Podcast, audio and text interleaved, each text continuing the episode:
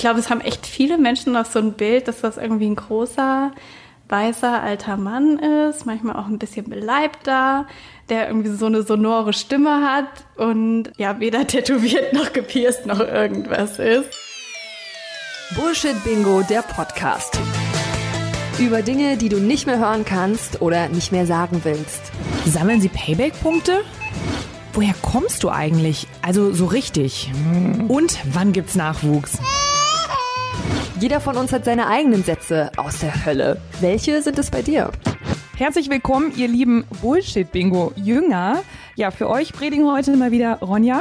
Und die wunderbare Madeline. Hallo. Ich weiß gar nicht, ob das jetzt vielleicht ein bisschen blasphemisch war und ich hoffe, dass wir jetzt nicht schon unsere Interviewpartnerin für heute vergrault haben. Dazu werden wir gleich kommen, weil ich habe nämlich mal nachrecherchiert, Ronja, der Begriff Jünger bezeichnet nämlich jemanden, der sich einer religiös prägenden Persönlichkeit zur Zeit ihres Wirkens und Lehrens anschließt. Und wenn wir jetzt sagen Bullshit Bingo Jünger, dann wären das unsere Hörer und wir wären die religiös prägenden Persönlichkeiten. Kannst du dich damit identifizieren, Ronja? Ich glaube, so weit sind wir noch nicht, Madeline. Bist du denn gläubig, muss ich dich jetzt vorher auch mal fragen, damit wir die äh, Grundwerte einmal abstecken, bevor wir ins Gespräch kommen? Ich selber bin Atheistin und auch ohne Glauben aufgewachsen, weil in der ehemaligen DDR geboren. Okay, ich bin äh, katholisch getauft, jetzt mittlerweile nicht mehr religiös, aber unsere Gesprächspartnerin Deborah, die ist 30 und seit acht Jahren auf dem Weg zur Pfarrerin. Hallo Deborah. Hallo. Hallo. Hi. Und ich glaube, das impliziert ja auch schon, dass du dem evangelischen Glauben angehörst. Genau. Das wäre so ungefähr auch mein erster Bullshit-Bingo-Satz. Evangelisch Okay. oder katholisch? Ah, okay, ja stimmt. Die Frage kommt wahrscheinlich immer als Ja. erstes. Wir freuen uns auf jeden Fall, dass du da bist. Ähm, und wir hören uns alle heute ein bisschen anders an, weil wir diese Folge wieder online aufnehmen. Und wir haben Deborah zu uns geschaltet. Und warum ist denn das jetzt schon dein erster Bullshit-Bingo-Satz, äh, katholisch oder evangelisch? Also das ist meistens, wenn ich erzähle, dass ich Pfarrerin werden möchte. Ähm, und dann kommt eben die Frage, und dann verstehe ich nicht, ähm, was die Frage soll, weil man katholischerweise ja gar nicht Pfarrerin werden kann. Sondern Priester. Also Priesterin geht ja schon mal nicht in Nee, der eben. katholischen Kirche, sondern Nee, Priester. genau. Ne? Nee, Man kann also- gar nichts werden als Frau in der katholischen Nee, Kirche. eben. Ja. Doch, also man kann schon was werden, aber halt nichts Geweihtes. Also Ich habe aber tatsächlich auch, als wir ähm, darüber gesprochen haben, dass wir gerne mit dir sprechen würden, habe ich mir auch ähm, erstmal als Bezeichnung Priesterin aufgeschrieben, was ja auch komplett falsch ist. Ja, man sagt eigentlich Pfarrerin, da wo ich herkomme. Dann gibt's so in Norddeutschland sagt man Pastorin oder Pastor. Genau, aber das hat Priesterin ist Priesterin komplett falsch, weil das könnte man nur in der katholischen Kirche werden, aber äh, wie gesagt, als Frau kann man das sowieso gar nicht werden. Noch nicht, ja. noch nicht, genau. Da gibt's ja nämlich auch diese Maria 2.0 Bewegung. Ja, genau. habe ich gelesen, dass die ähm, Frauen in der katholischen Kirche auch gerade darum kämpfen, dass sie eben auch wichtige Ämter übernehmen dürfen. Äh, schließlich machen sie ja auch ganz viel Ehrenämter und arbeiten für die katholische Kirche mit und möchten das dann auch übernehmen. Deborah, was hältst du denn davon, dass in der katholischen Kirche es keine Frauen gibt, die höhere Ämter bekleiden dürfen? Ich finde das total schade. Ich kenne tat- tatsächlich einige Frauen, die katholische Theologie studiert haben und für die war ja von Anfang an klar, dass sie bestimmte Ämter nicht, ähm, nicht besetzen werden können. Und ich dachte, das ist halt einfach verschwendetes Potenzial. Also ähm, das sind echt ganz tolle Menschen. Es ist, ich finde es super schade, dass es ähm, diese Regelung immer noch so aufrechterhalten wird.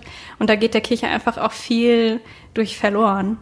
Also klar heißt es nicht, dass in der, in der katholischen Kirche keine Frauen arbeiten, aber sie bekommen eben eine andere Wertschätzung und das ist ja, das ist einfach auch nicht zeitgerecht. Und nur noch mal, um alle abzuholen, die jetzt gerade nicht im Thema sind, der Grund bei der katholischen Kirche ist es, dass Frauen keine Priesterinnen werden können, weil alle Apostel von Jesus männlich gewesen sein sollen. Ganz genau weiß das ja eigentlich auch keiner so richtig.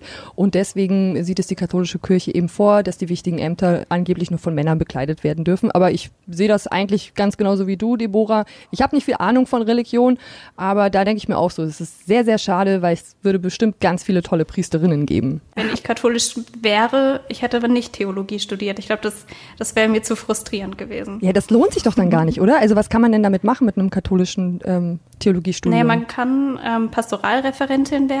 Letztendlich darfst du dann schon Gottesdienste machen, aber du darfst zum Beispiel kein Abendmahl anleiten. Und also die Sakramente darfst du, glaube ich, nicht verwalten. Also okay, ich gebe mich jetzt hier auch in äh, unsicheres Terrain, weil ich ja nicht katholisch bin ja. und dann auch nicht die Expertin dafür bin.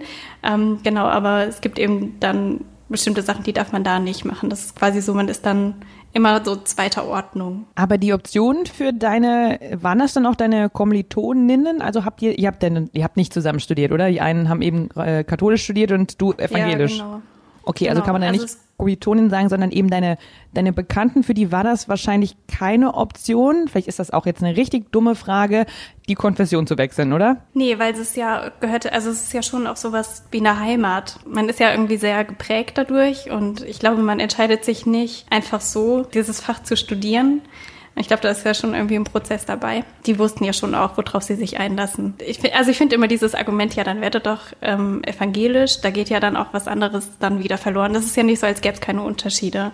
Es gibt Gründe, warum Menschen katholisch sind und manche evangelisch. Wobei man ja das erste Mal, dass man überhaupt die Religion oder was mit der Religion zu tun hat, äh, dann entscheiden ja erstmal die Eltern, zu welcher Konfession man gehört. Und, und Genau. genau, und dann muss man ja später nochmal für sich selbst herausfinden, dann gibt's ja nochmal bei den Katholiken, also deswegen, ich komme jetzt eher von der katholischen Seite daran, da gibt's ja dann nochmal die Kommunion, da muss man dann ja selber sagen, ja, ich möchte bei der Konfession bleiben und ähm, bei den Protestanten ist das ja dann die Konfirmation. Genau, richtig. Und da entscheidet man sich dann ja nochmal selber für den Glauben. Ähm, genau, jetzt haben wir schon ein bisschen über dein Studium gesprochen. Ich habe gesagt, seit acht Jahren bist du auf dem Weg zur Pfarrerin. Das heißt, seit acht Jahren studierst du Theologie, hast das jetzt schon in unterschiedlichen Städten gemacht, Heidelberg, Bonn und Marburg und bist aktuell Vikarin, das musst du uns gleich auch nochmal erklären, was das ist, in Gladenbach. Und das ist eine kleine Stadt in der Nähe von Marburg mit viel Wald und Wiesen drumrum. So, das heißt, du hast dein erstes Examen jetzt hinter dir und was ist dann eine Vikarin und wie sieht überhaupt der Weg zur Pfarrerin aus? Genau, also eine Vikarin ist quasi eine Pfarrerin zur Ausbildung. Also ich bin noch nicht Pfarrerin, weil ich noch nicht ordiniert bin. Das ist quasi dann nochmal so ein Schritt danach. Aber ich mache quasi jetzt schon die Sachen mit und auch selbst immer, immer mit Anleitungen und Rückmeldungen, die ich als Pfarrerin auch machen würde. Das heißt natürlich Gottesdienste, das heißt aber auch Religionsunterricht, ähm, geben. Das heißt Kasualien, also das nennt man ähm, Hochzeiten, Beerdigungen, Taufen, alles was so dazu gehört. Viele Sitzungen, viel, viele Gespräche, ganz viel mit Menschen so in Kontakt sein. Genau, das ist ähm, das, was ich jetzt gerade so mache. Und das geht zwei Jahre, diese Ausbildung. Und danach bekommt man erst seine erste eigene Stelle. Und kann man sich den Ort aussuchen, wo man diese Stelle ausübt? Jein. also das war jetzt auch schon beim Vikariat so. Ich durfte ganz grob sagen, in welche Ecke ich möchte. Ähm, und da habe ich halt gesagt, dass ich gerne in die Nähe von Marburg möchte und äh, konnte aber hatte keinen Einfluss darauf, jetzt welche Region es wird. Genau, und das ist später, dann kann man das so dann gibt es so ein paar zur Auswahl. Also ich glaube zwei oder drei Gemeinden zur Auswahl.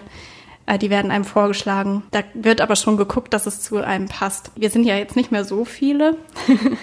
und in der Regel ähm, kennen die Menschen, die diese Entscheidung treffen, uns auch ganz gut und können auch gucken, ob das im Vikariat eben mit der Lehrfahrerin oder dem Lehrfahrer gut zusammenpasst und mit der Gemeinde, mit so mit den Vorlieben, die man auch hat. Und dann später ob das auch gut harmoniert mit der Gemeinde. Genau. Was sind denn aktuell die Sachen, die dir am meisten Spaß machen? Du hast ja gesagt, du konntest jetzt schon in alles ein bisschen reinschnuppern, hast auch schon selbst Gottesdienste gehalten, Beerdigungen, Hochzeiten, Taufen. Was ist denn so dein Liebstes davon? Ah, ich war total gern in der Schule. Das hätte ich überhaupt nicht gedacht. Das hat mir richtig äh, Spaß gemacht. Das war jetzt halt wegen Corona alles ein bisschen chaotischer. Also ähm, ich hatte total Glück, dass meine Schule trotzdem noch Religionsunterricht gemacht hat. Das ist hier eine sehr religiös geprägte Ecke und da sind sowieso in einer Klasse fast alle evangelisch. Das heißt, die Klassen müssen gar nicht geteilt werden und es kann im Klassenverbund Religion unterrichtet werden. Das war halt sehr praktisch und da hatte ich dann auch eigene Klassen und das war total cool. Und ich habe tatsächlich auch irgendwie vier Stunden aushilfsweise Latein unterrichtet. Das hätte ich auch nicht gedacht, dass mir das so viel Spaß macht, obwohl ich eigentlich gar kein Latein mehr kann. Ja, ein bisschen genau. musst du es ja noch können, sonst hättest du es ja nicht machen ja. dürfen. Und ist dann vielleicht, ich könnte mir vorstellen, bei Kindern, da ist es ja dann doch nochmal so, dass da, dass da nicht so oft ein Blatt vor den Mund genommen wird. Ist dir denn dann im Zusammenhang mit den Kindern, die du unterrichtet hast, ist dir da mal ein schöner Bullshit-Bingo-Satz untergekommen? Ich glaube, das war dann sowas wie, also sie werden dann Pfarrer und dann der Name von dem Pfarrer, den sie kennen. Ähm, das ist halt irgendwie so lustig, dass das immer so an einer, einer Person dann so hängt. Also, dass sie den Beruf gar nicht so vor Augen haben, sondern immer gleich die, die Person, die das halt bei ihnen vor Ort macht. Und dann wurde ich halt irgendwie identifiziert mit dem Pfarrer, so den es da vor Ort gibt. Das fand ich ganz lustig. Aber ansonsten haben die eigentlich wenig dazu gesagt. Klar, die haben das schon am Anfang, habe ich denen das schon gesagt, dass ich ähm, Pfarrerin werde. Aber in der Funktion bin ich da ja irgendwo auch eher Lehrerin. Also ja, so wie die mich dann da wahrnehmen. So ein bisschen geht das auch in die Richtung von einem Bullshit-Bingo-Satz, den ich mir aufgeschrieben habe dazu. Das ist ein richtiger Beruf. Überraschung.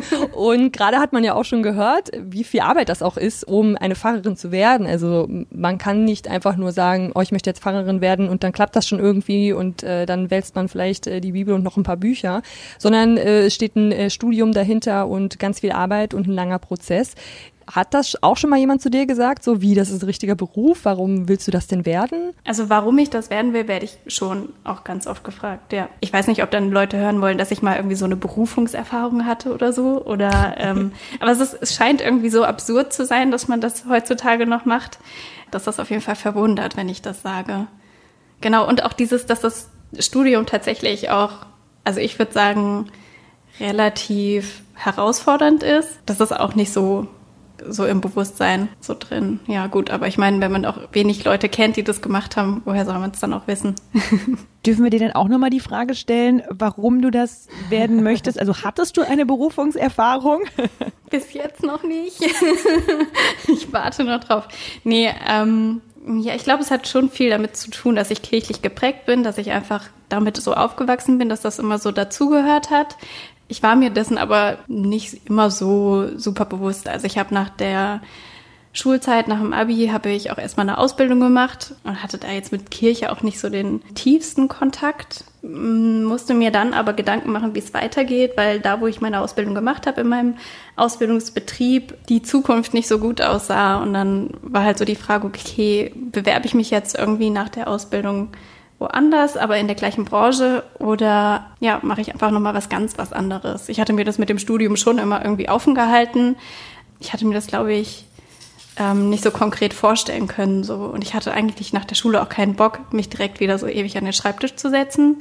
Und dann habe ich mich doch nochmal zusammengerissen und hatte dann aber ja was in der Hinterhand. Ich glaube, das war mir irgendwie so wichtig, dass ich ähm, weil ich ja wusste, es wird ein ziemlich langes Studium und es wird auch mit ja so Schwierigkeiten wie Latein, Griechisch und Hebräisch lernen verbunden sein, dass ich da irgendwie auch was brauchte, was mich so ein bisschen absichert, wenn es nicht klappen sollte. Hat aber dann ja doch geklappt.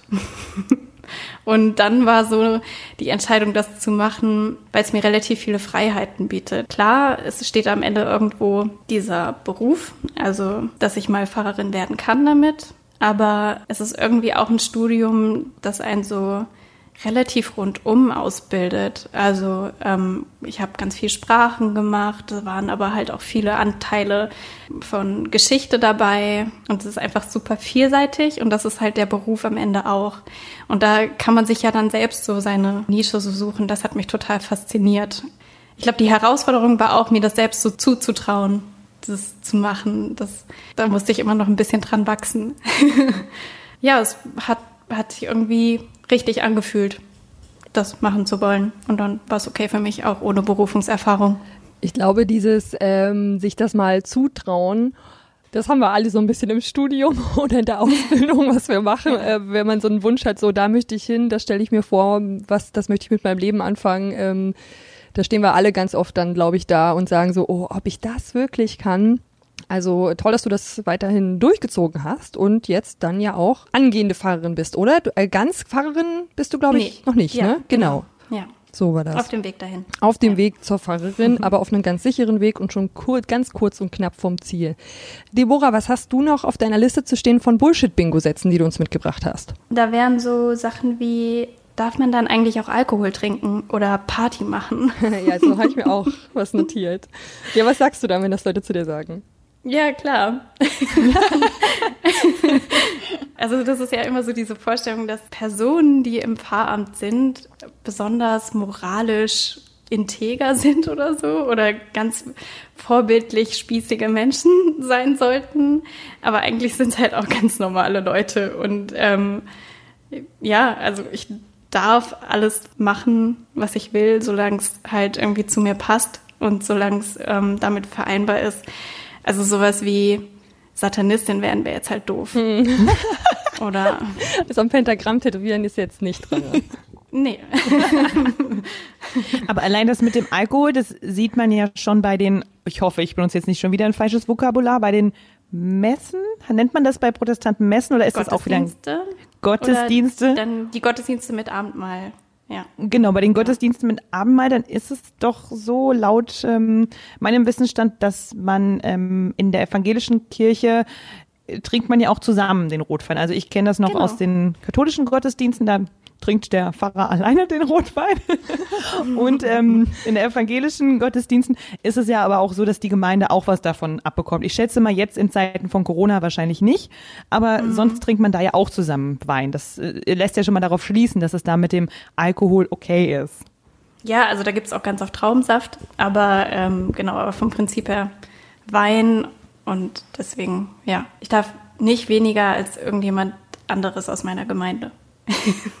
Achso, ich dachte Ja, gerade, du würdest sagen, ich darf nicht weniger als jemand anderes aus der Gemeinde trinken. Also wenn jetzt jemand ja genau, Schluck muss mindestens, genau, der Schluck muss mindestens genauso groß sein. Nee. Ich habe mir da auch so in die Richtung was auf, aufgeschrieben, eben, dass vielleicht Leute zu dir sagen, wenn du irgendwie mal, keine Ahnung, einen Strafzettel bekommst, zu schnell gefahren bist oder irgendwie äh, was angestellt hast, vielleicht auch, auch als jüngerer Mensch und du das vielleicht dann mal erzählst, so, das habe ich in meiner Jugend gemacht und dass die dann sagen, du als Pfarrerin, darfst du dir das überhaupt leisten? Gerade du musst dich doch an alles halten und äh, so leben, wie das ganz vorbildlich ist. Oder bei Rot über die Ampel gehen oder sowas. Ja, genau.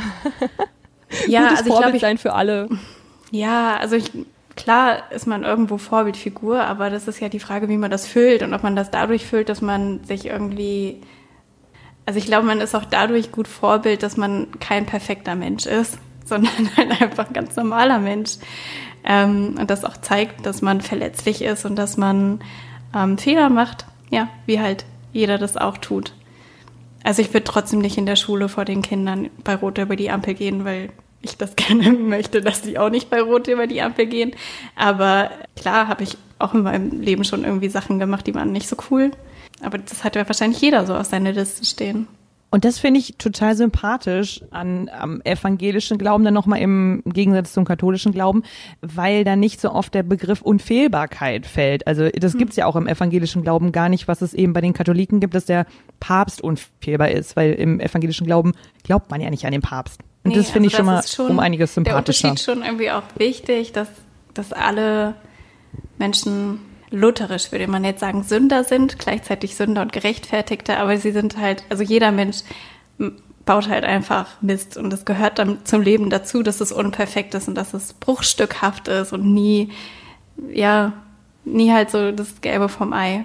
Ist bei jedem so und das ist auch gut so. Und dadurch ist man ja auch nochmal, kann ich mir vorstellen, also wie gesagt, ich spreche sowieso von der, was ich kennengelernt habe, war eben die andere Seite, aber das klingt zumindest so, als ob man da dann nochmal näher an der Gemeinde ist, als ob, als ob die Hemmschwelle eben mit einem Pfarrer, einer Pfarrerin zu sprechen, nicht so hoch ist, weil man nicht das Gefühl hat, das ist ein Mensch aus einer komplett anderen Welt, der hat auch mit Sünde überhaupt gar nichts am Hut. Ja, es kommt ja drauf an. Also, es, also wie die Person das jetzt allein schon wieder füllt. Also ich glaube auch nicht, dass, dass katholische Priester immer drei Meter über der Erde schweben.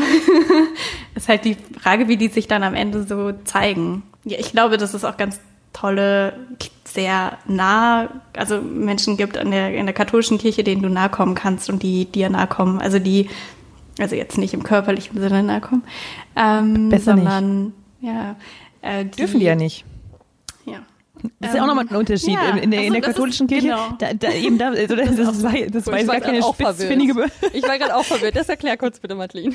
Das, das war jetzt gar keine spitzfindige Bemerkung, sondern es, es gibt ja in der katholischen Kirche, gibt es ja nicht diese Körperlichkeit, dass also das ein Pfarrer beziehungsweise Priester, oh Gott, Deborah, helf mir nochmal. Heißt es in der katholischen Kirche jetzt auch Pfarrer oder ist es dann immer der Priester? Äh, ich glaube, es gibt beides. Okay, aber, aber auf jeden Fall darf der ja keine irdische Beziehung führen, sage ich jetzt mal so, also mhm. keine keine Partnerin haben und erst recht keinen Partner haben. Und das ist ja im evangelischen Glauben dann doch nochmal anders. Also du darfst eine Familie haben. Genau, ich darf sogar Sex vor der Ehe haben. Das ist doch schon mal ein Vorteil, würde ich sagen. Ja.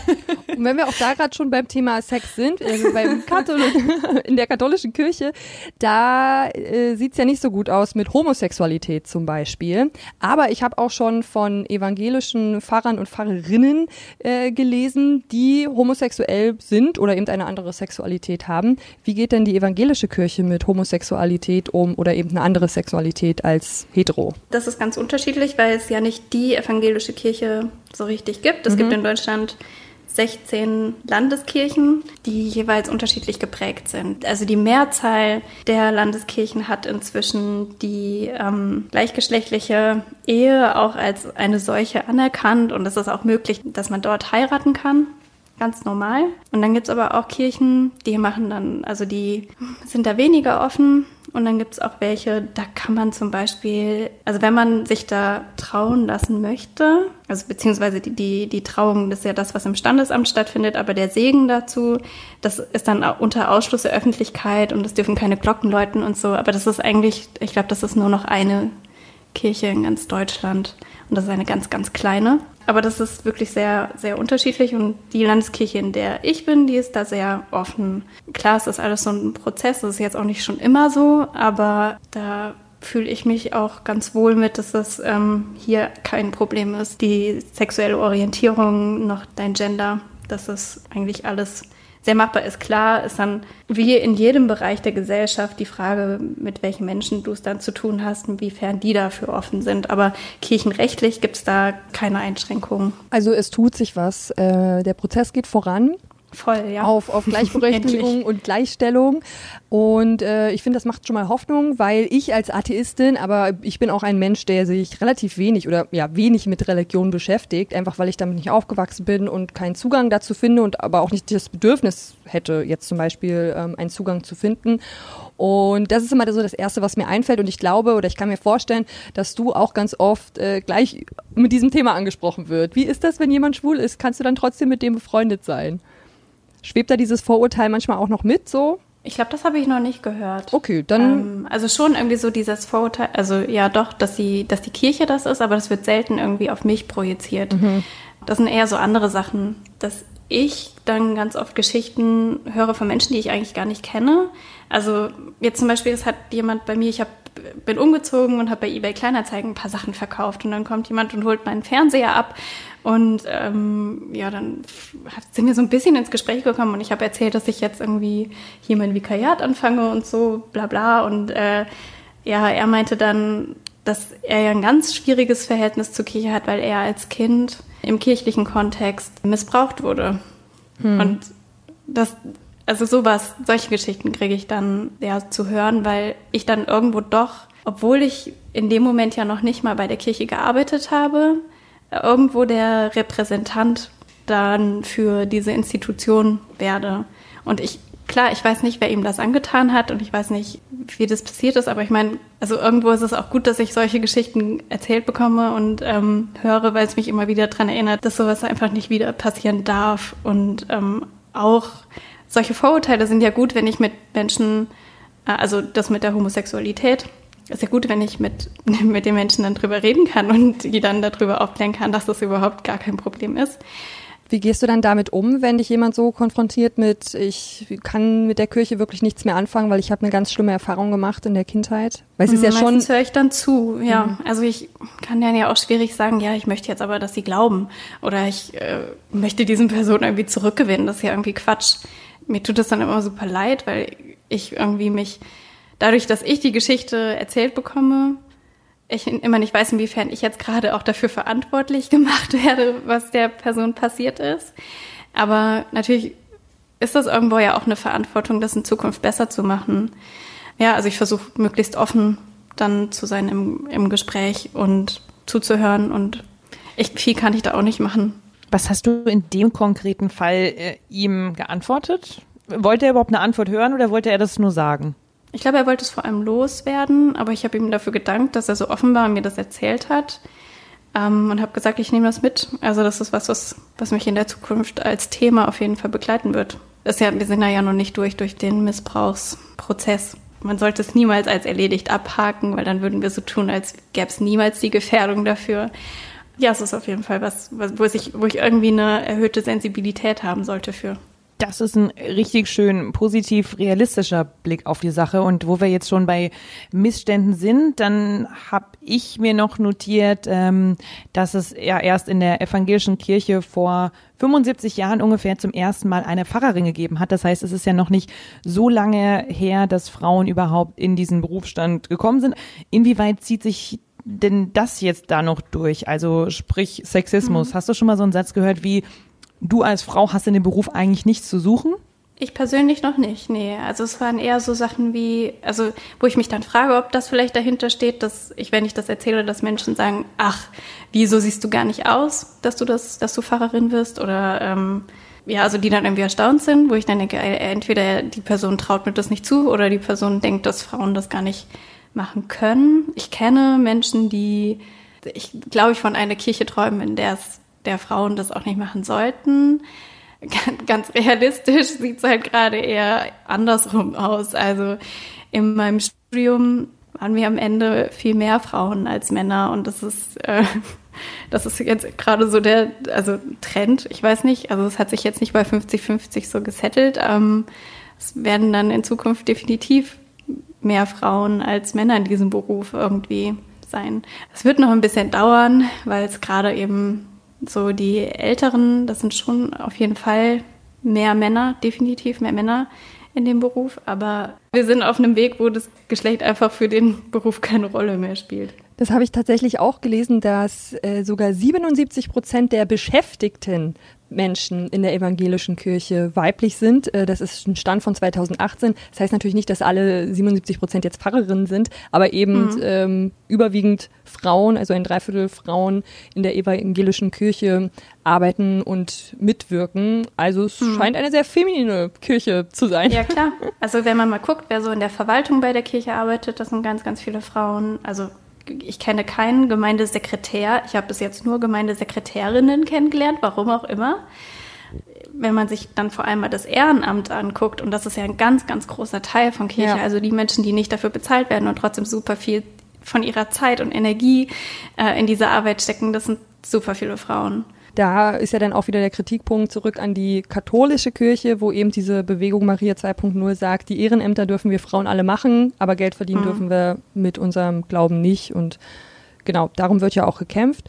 Und es ist schön von dir zu hören, dass du sagst, ey, bei mir im Studiengang waren auch super viele Frauen dabei und dass es sich vielleicht in Zukunft ändern wird und ausgleichen wird. Das klingt doch schon mal gut. Ja.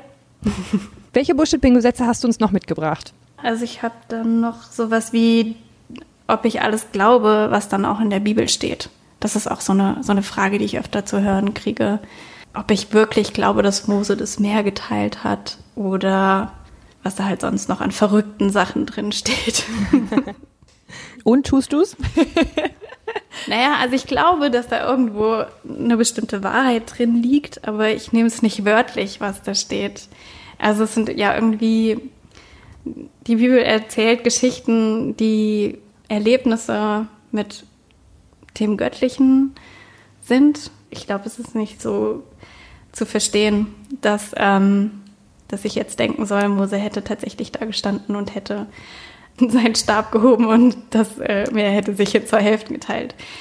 Also ist es ja auch so, dass ich in meinem Studium auch sehr viel dann über Geschichte Israels gelernt habe und dass es ja auch einfach historisch sehr unwahrscheinlich ist, dass sowas ähm, mit dem Volk Israel überhaupt passiert ist, ähm, sondern dass das halt eine Erzählung ist, die aus einer bestimmten Situation entstanden ist und eine bestimmte Hoffnung und eine Geschichte erzählt, wer das Volk Israel in dem Moment sein möchte und was sie, also es ist so, eine, so eine Art Identitätsbildung, die da geschieht. Ich, ich de denke, dass sehr, sehr viel in diesen Texten steckt und dadurch, dass diese Texte auch immer weiter geschrieben wurden, auch sehr viel Weisheit und äh, ganz viel so Lebensklugheit da drin steckt und in jeder Situation irgendwie was aus diesen Texten zu mir spricht.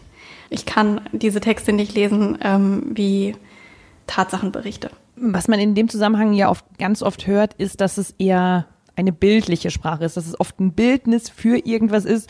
Und jetzt hast du ja auch nochmal gesagt, man muss da eher zwischen den Zeilen lesen. Also die Motivation auch irgendwie hinter diesen Geschichten mitlesen. Warum sie geschrieben wurden und warum sie so geschrieben wurden. Genau. In dem Zusammenhang, wo wir schon von teilweise vielleicht ein bisschen kryptischen Äußerungen sprechen, habe ich im Internet was Schönes gefunden. Da hat jemand, ich weiß gar nicht, ob das ein, ein Pfarrer der katholischen oder evangelischen Kirche war, hat vor Weihnachten ein Bullshit-Bingo Weihnachtspredigt veröffentlicht, was man mit in die Weihnachtspredigt nehmen konnte. Und er meinte, dass eine oder zwei oder drei oder fünf von diesen Floskeln bestimmt fallen werden. Ja. Und hat da so ein, hat damit so ein bisschen darauf hingewiesen, dass ganz oft einfach Sachen gesagt werden, weil sie so dazugehören. Und äh, ich würde jetzt auch mal meine Hand dafür ins Feuer legen, dass wahrscheinlich wenige aus der Gemeinde oder von den ZuhörerInnen wissen, was jetzt genau damit gemeint ist. Und da steht dann zum Beispiel sowas wie, uns ist ein Kind geboren. Gott wird Uns Mensch. ist ein Kind geboren, genau. Warum, also ja, da kann, das kann ich mir ja. vielleicht noch ein bisschen herleiten, aber warum ist denn uns ein Kind geboren? Oder hier steht dann auch, Gott wird einer von uns. Ähm, ja. Eine Aufforderung, wieder wie ein Kind zu sein und oder das ist ah, auch ja. schön. Und weil Gott sich ganz verschenkt, können auch wir Liebe verschenken wenn ich jetzt da sitzen würde im Publikum und der würde das so an Weihnachten sagen, irgendjemand wird das äh, predigen, dann würde ich wahrscheinlich denken, ja, hätte ich jetzt auch so erwartet, dass es gesagt wird. Mhm. Aber da, manchmal versteht man doch diese Kirchensprache nicht. Äh, habe ich mich eben irgendwie so ausgedrückt? Nee, was ich aber, über die Bibel nee, gesagt habe.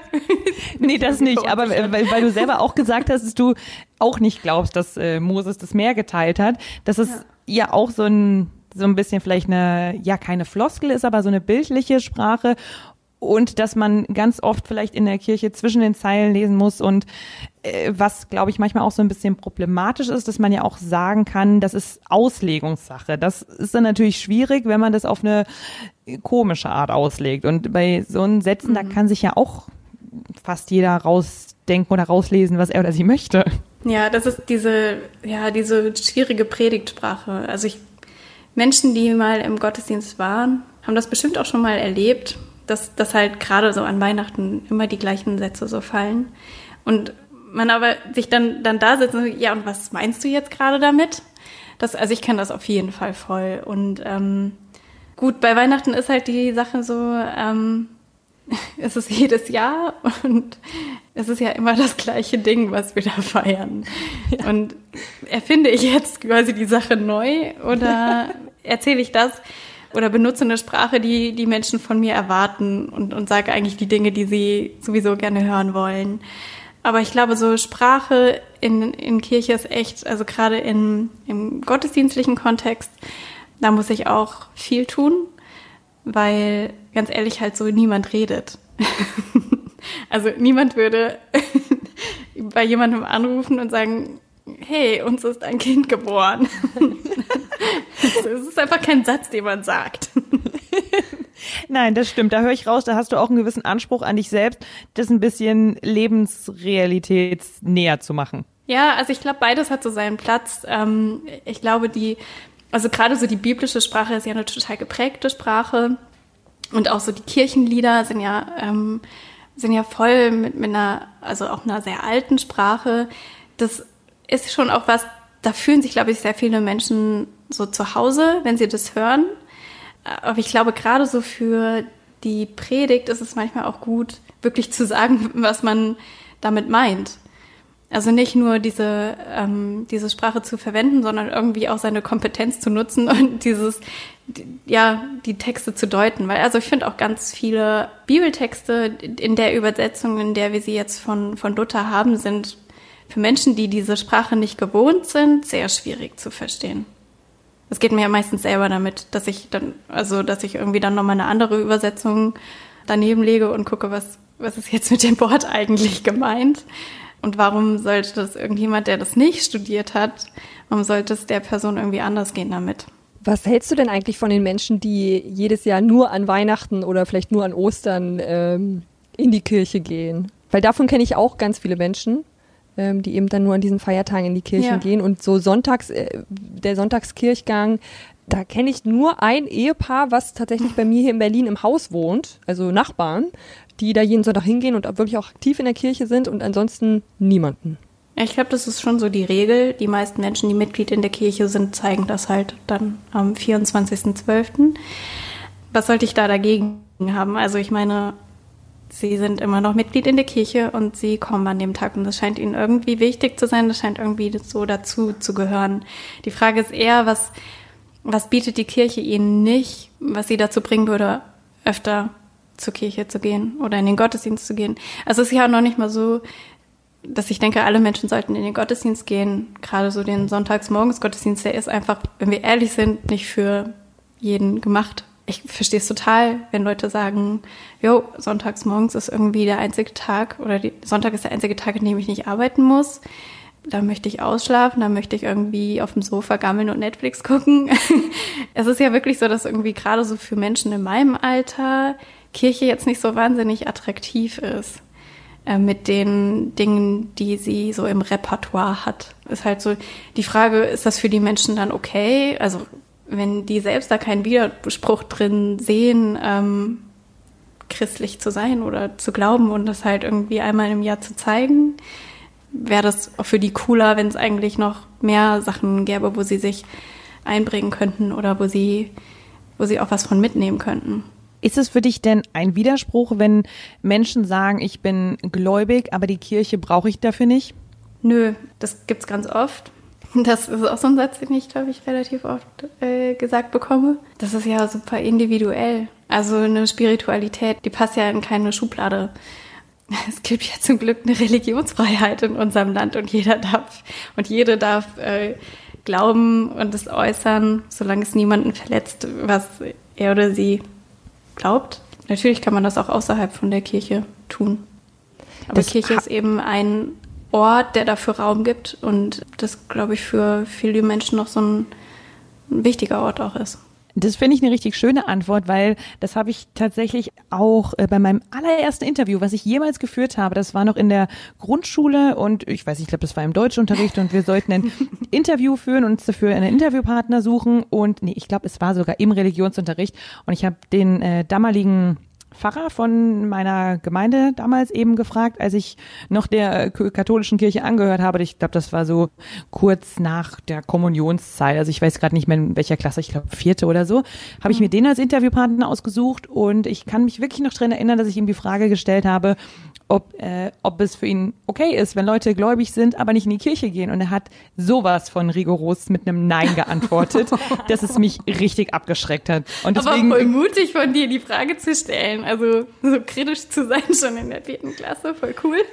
Ja, aber genau das ist das ja auch, was, äh, was ich in dem Job liebe. Ich weiß nicht, ob es dir auch so geht, Ronja, dass man eben ja. mit einem Mikrofon vor dem Mund kannst du einfach alles fragen, weil du kannst ja immer sagen, ey, das interessiert die Leser, das interessiert meinen Klassenlehrer, das interessiert in unserem Fall die HörerInnen und, ähm, und ja, das war natürlich auch ein bisschen Eigeninteresse. Ja klar, habe ich dann auch so verpackt und äh, er hat mich in dem Moment abgeschreckt, muss ich sagen. Kann ich verstehen. Davon lebt ja auch dieser Podcast, Madeline. Wenn du dir mal überlegst, wir wollen von den Menschen wissen, welche Sätze sie nicht mehr hören können und dann so, lassen wir sie die hier sagen und fragen, ja, und wie ist es denn jetzt? genau, das habe ich jetzt auch schon zweimal gemacht bei dir, Deborah, indem, indem ich sage, wenn es die Leute interessiert, dann möchte ich es dann natürlich auch nochmal fragen. Ja, aber wir merken, dass vor allem junge Menschen immer es schwieriger finden, einen Zugang zur Kirche zu bekommen. Also nicht zur Religion auf der einen Seite und eben auch äh, zu, was man alles in der Kirche macht. Äh, man geht beten, man besucht die, man nimmt an Veranstaltungen teil. Das fällt vielen Jugendlichen und jungen Menschen, habe ich das Gefühl, schwierig, denn ich hatte mal eine Situation, da hat mich ein Freund aus New York besucht und er hat auch so ein bisschen Deutschland bereist und hat dann gesagt, äh, die Deutschen sind aber auch ganz schön religiös.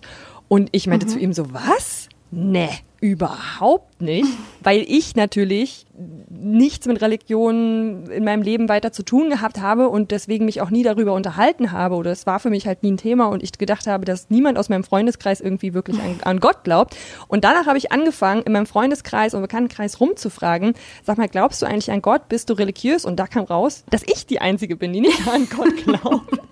dass aber ganz viele junge Menschen nicht offen sagen, ähm, doch, ich glaube an Gott. Also zumindest jetzt nicht auf den öffentlichen Plattformen oder es ist nicht so, man gibt das gar nicht mehr so von sich preis und außer dieses normale Oh mein Gott fällt das gar nicht mehr so in unserer Jugend und in der jüngeren Generation als Thema auf. Hast du auch das Gefühl, dass junge Menschen es sich im Moment schwer damit tun, offen zu sagen, ich glaube an Gott? Ja, schon klar, ist irgendwie total uncool. Also ich meine, ich habe mir manchmal irgendwie in Situationen jetzt irgendwie weiß ich nicht, beim Date oder sowas schon überlegt, erzähle ich das jetzt, dass ich Theologie studiere oder nicht?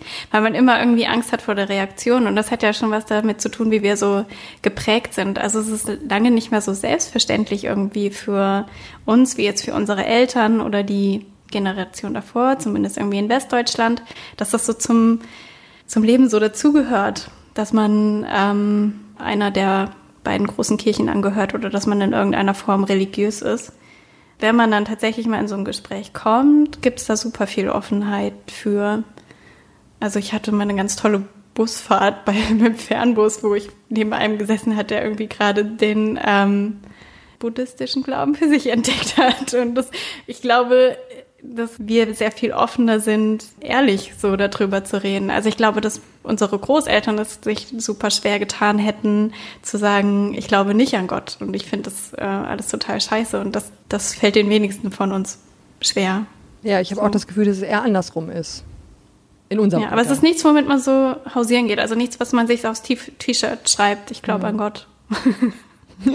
weil man damit immer eine, eine Diskussion anstößt. Also wenn man damit immer irgendwie sich ein Gespräch einhandelt und vielleicht will man das in dem Moment nicht, weil es aber was sehr Privates ist und was auch super so ne, Persönliches, was im Grunde ja auch niemanden angeht. Man schreibt sich nicht aufs T-Shirt, aber was man doch manchmal noch sieht, sind die Fische auf Autos. Also dieses Fischsymbol mhm. steht ja auch für den christlichen Glauben. Ja, das ist vielleicht so das. Eine Kreuzkette oder sowas. Ja, stimmt, stimmt eine, eine Kreuzkette. Wobei, oder Achtung, die Kreuzketten sind auch Mode geworden. Kreuze sind überall drauf ja. mittlerweile. Ist es okay, eine wenn Glauben Mode wird? Auf dem Auto. Ach so.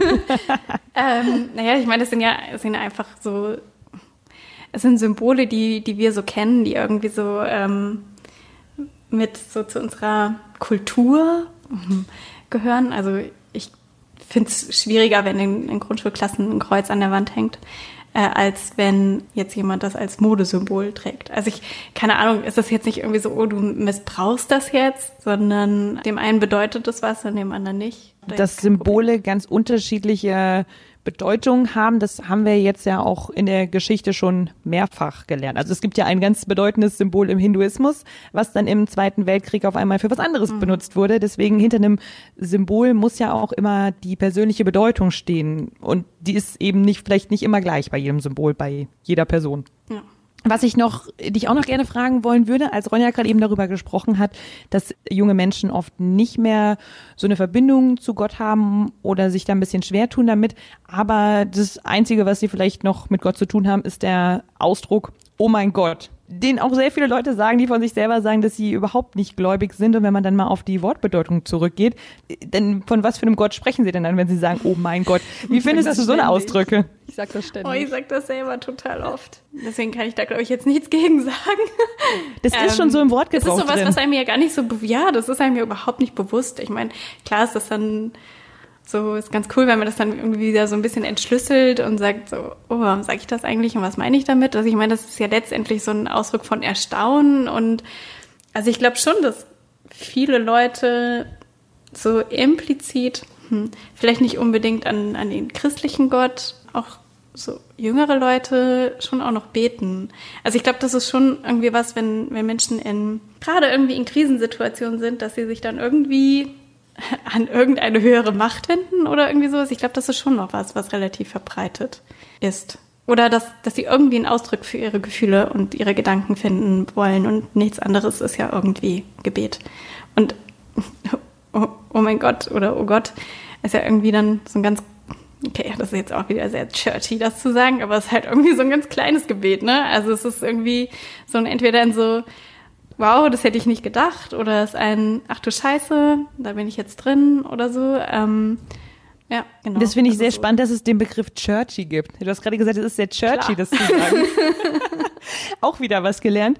Und ähm, du hast gerade gesagt, das ist, das ist so ein kleines Gebet und irgendwie, ich weiß nicht, was meine Hirnwindung gemacht haben, äh, haben mich aber zu der Frage kommen lassen, was man ja manchmal in so in Filmen oder so sieht, dass, äh, dass Leute mit Gott handeln, dass Leute dann sagen, ähm, bitte hilf mir, dass ich einen Sechser im Lotto bekomme, dafür gehe ich dann auch die nächsten drei Sonntage in die Predigt. Hast du schon mal mit Gott gehandelt?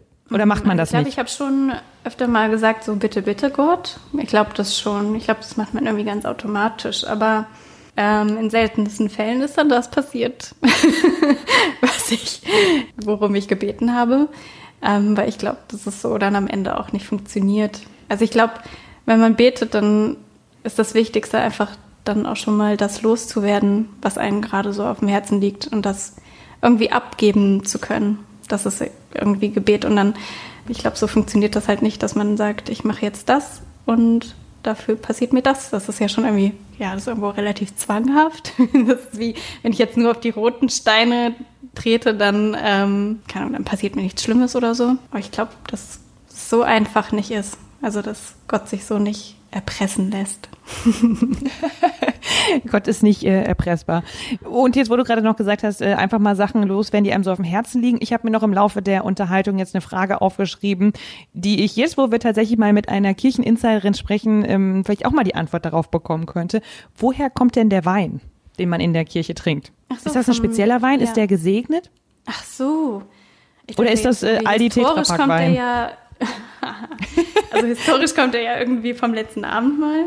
Was das für Wein war, das keine Ahnung. Ich weiß gar nicht, ob man in der Antike wirklich puren Wein getrunken hat oder nicht eher Wein mit Wasser.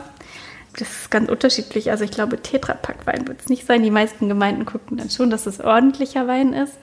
Ähm, ich durfte noch nie selbst Wein aussuchen, aber ich weiß zum Beispiel in meiner Heimatgemeinde, der hat ähm, der Pfarrer immer darauf geachtet, dass es so irg irgendein ganz besonders trockener Wein ist.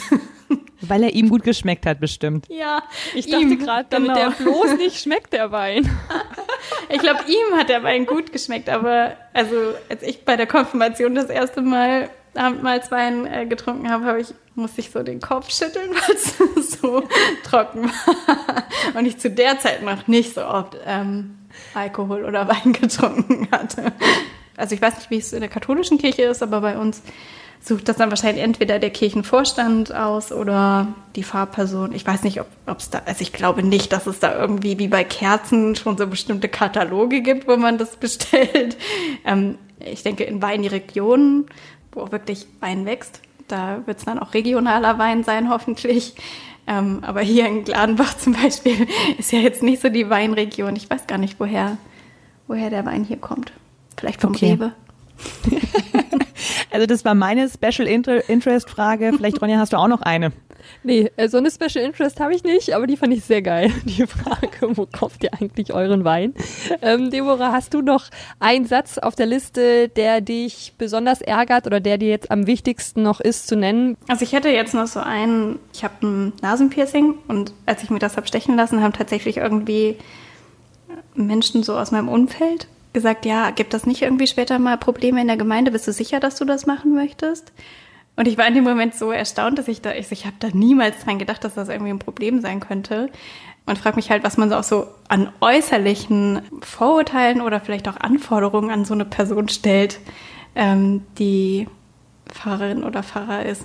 Ich glaube, es haben echt viele Menschen noch so ein Bild, dass das irgendwie ein großer, weißer, alter Mann ist, manchmal auch ein bisschen beleibter, der irgendwie so eine sonore Stimme hat und ähm, ja, weder tätowiert noch gepierst noch irgendwas ist. Das stimmt halt so überhaupt gar nicht mehr. Also das bildet so die Realität nicht ab. Es ist nicht so der krasseste Querschnitt durch die Gesellschaft an Menschen, die jetzt diesen Beruf ergreifen. Aber es ist schon so, dass es jetzt nicht das auffälligste Accessoire ist, das ich jemals gesehen habe, dass jemand ein Nasenpiercing hat. Es ist im Endeffekt ja nur ein Stück Schmuck, was man Ja, trägt. genau. Wie Ohrringe. Genau, und im Zweifel kann man da bestimmt auch nochmal ein Kreuz dran hängen. Oh. Oder ist das nicht cool? nee, ich glaube nicht. Keine Ahnung.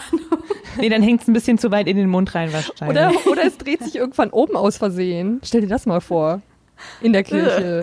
Das geht natürlich auch nicht. Wie das Kreuz soll sich umdrehen? Das geht Ja, doch wenn, gar das, nicht. wenn der Stecker in der Nase, in der Nase hängt und, und weißt doch, wie die Ohrringe drehen sich doch manchmal auch. Ja, Ohrringe, aber, de, aber ich, ach so, vielleicht haben wir da Ja, eine unterschiedliche Auffassung Ja. gerade von, wie ich das Kreuz ranhängen würde an das Piercing. Nein, nein. Aber Deborah, hast du ein Septum oder hast du in der, äh, am- auf dem Nasenflügel ein Piercing? Auf dem Nasenflügel. Ja, genau. Und wenn man sich da so Damals, als ich das gemacht habe, waren das, war das noch nicht so in, dass man ein Septum hat. Und wenn man, wenn man sich da so einen Stecker reinsteckt mit einem Kreuz, Madeline, dann kann sich das doch ganz leicht verschieben, das Kreuz. Ach so, ja, ich hätte jetzt an den ich dachte, das Nasenring. dreht sich in die Nase rein. Nein, nein, aber stell dir das vor, das Kreuz, du hast ein Kreuz an der Nase und das dreht sich um. Auf Ja, das wäre natürlich total dramatisch. Vor allem Aber die Entfernung, das würden alle sehen. Ich, siehst du, ich hätte das jetzt halt anders gestaltet. Ich hätte an den Ring einen Anhänger, der ja immer nach Ah. unten hängt, so. mit einem Kreuz gemalt. Ob das jetzt schön wäre oder so, weiß ich nicht. Und vielleicht, ähm, um nochmal an den Anfang von der Folge zurückzukommen, vielleicht war das jetzt auch ein blasphemischer Kommentar. Äh, Deborah, waren wir für dich zu blasphemisch jetzt in unseren Nee. Fragen? Überhaupt nicht. Ich fand es sehr schön, sehr, äh, sehr ehrlich. Ich fand es auch sehr schön, dass du so ehrlich mit uns warst. Und ich fand vor allem oft auch deine Statements sehr, sehr schön und sehr progressiv. Und wo wir gerade schon so viel darüber gesprochen haben, äh, was du in der Kirche noch ändern möchtest, ähm, würde ich vielleicht als allerletztes nochmal gerne darauf zurückgehen, dass sich wahrscheinlich auch wirklich äh, was ändern muss, wie du jetzt schon, auch schon mehrfach gesagt hast. Weil allein letztes Jahr sind aus der evangelischen Kirche 270.000 Personen ausgetreten, genauso viele auch aus der katholischen Kirche ungefähr. Was denkst du denn, was müsste die Kirche noch tun, um wieder ja, attraktiver zu werden? Ich weiß gar nicht, ob das so das, das Ziel so sein sollte, dass ähm, mehr zahlenmäßig mehr Menschen bei der Kirche sind. Weil, also ich meine, wenn ich das ernst nehme mit, dass es eine Glaubensfreiheit gibt, dann natürlich, dann nehme ich auch ernst, dass jemand seinen Glauben außerhalb von Kirche ausdrückt. Und ich glaube, dass Kirche schon auch noch ungenutztes Potenzial hat. Aber also ich glaube, wir sollten viel mehr darauf achten, was wir da, wo wir sowieso schon sind und das, was wir immer sowieso schon machen, ein bisschen offener gestalten können. Aber also ich weiß nicht, ob so das Ziel sein sollte, ähm, jetzt müssen unbedingt alle wieder in die Kirche gehen oder ein Kirchenmitglied. Also das ist es ja, dass es sich irgendwie um die Kirchenmitgliedschaft dreht und die Menschen, die austreten, sind ja, wenn wir ehrlich sind, auch nicht die, die vorher unbedingt groß in der Kirche aufgetaucht sind. Und dann ist es ja letztendlich nur irgendwo eine Frage ja von Ehrlichkeit. Also ob man jetzt das nur noch auf dem Papier ist, wenn man eigentlich gar nichts mehr damit zu tun hat. Und ich, also ich glaube, das ist nichts, was jetzt die Kirche aufhalten kann. Ist eher die Frage, wie gehen wir denn mit den Menschen um, die, die da sind und was ähm, haben wir für die zu bieten? Wie Also Qualität statt Quantität. Ja. Vielen, vielen Dank, Deborah. Das war eine gute Stunde Gespräch zwischen einer Pfarrerin, einer Katholikin und einer Atheistin. Ist doch ja, ehemaligen oder? Katholikin. Ich muss gerade noch mal reingrätschen. Ach so, Entschuldigung. ehemaligen Katholikin. Entschuldigung, bist du aus, auch ausgetreten? Oder? Ich bin Anfang des Jahres aus der katholischen Kirche ausgetreten, ja. Okay. Ähm, ehemalige Katholikin. Vielen Dank, dass du so ehrlich mit uns gesprochen hast und ja, alle Fragen beantwortet hast, obwohl du manche sehr oft gestellt bekommst und auch sicherlich hier oder da mal ein bisschen genervt davon bist. Und ja, danke für dein Vertrauen. Ja, es hat mir sehr viel Spaß gemacht mit euch. Dankeschön für das Gespräch. Ronja und ich freuen uns schon auf alle weiteren Gespräche, die jetzt noch folgen werden. Und wenn du sagst, ich wäre doch auch mal der perfekte Gesprächspartner oder die perfekte Gesprächspartnerin. Ich habe da so ein Thema, da höre ich immer mal wieder die gleichen Sätze oder gleichen Fragen. Manche ärgern mich, über andere kann ich nur noch lachen. Und ich will jetzt ein für alle Mal damit aufräumen. Dann melde dich doch mal bei uns. Schreib uns eine Mail an info at bullshitbingo-podcast.com. Dann hören wir uns nächste Woche wieder. Vielen, vielen Dank. Lass auch auf Instagram ein Like da bei bullshitbingo-podcast und bis bald. Ciao.